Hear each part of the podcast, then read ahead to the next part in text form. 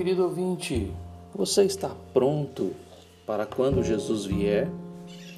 O Mateus capítulo 24 fala sobre a segunda vinda de Cristo e o fim dos tempos.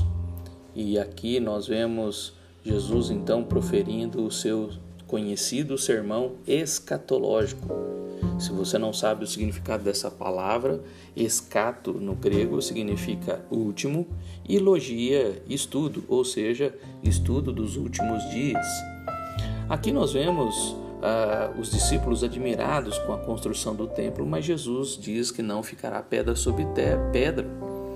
Dos versículos de 3 a 14, uh, ah, os discípulos perguntam sobre a consumação dos séculos e a sua vinda, e Jesus fala de vários detalhes que ainda acontecerão. Dos versículos de 15 a 28, Jesus fala da vinda do Anticristo e da grande tribulação. Dos versículos de 29 a 31, os sinais que haverão e então a vinda do Filho do Homem.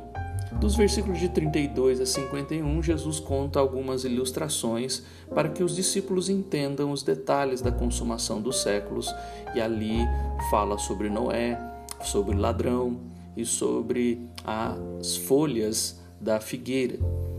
Nós precisamos estar prontos para este grande dia. O fim está próximo. Os sinais já estão se cumprindo desde a ascensão de Cristo em Atos 1:9. No ano 70, o templo foi destruído como Jesus previu. Os rumores de guerra têm aparecido no mundo há muitos anos. Já tivemos duas grandes guerras mundiais. Pessoas dizendo ser Cristo aparecem o tempo todo. Sofrimento aos cristãos surge em vários lugares. Mas ainda não começou a grande tribulação e também o anticristo ainda não apareceu. Se tudo o que Jesus disse já aconteceu ou está acontecendo, com certeza aquilo que ainda falta acontecerá.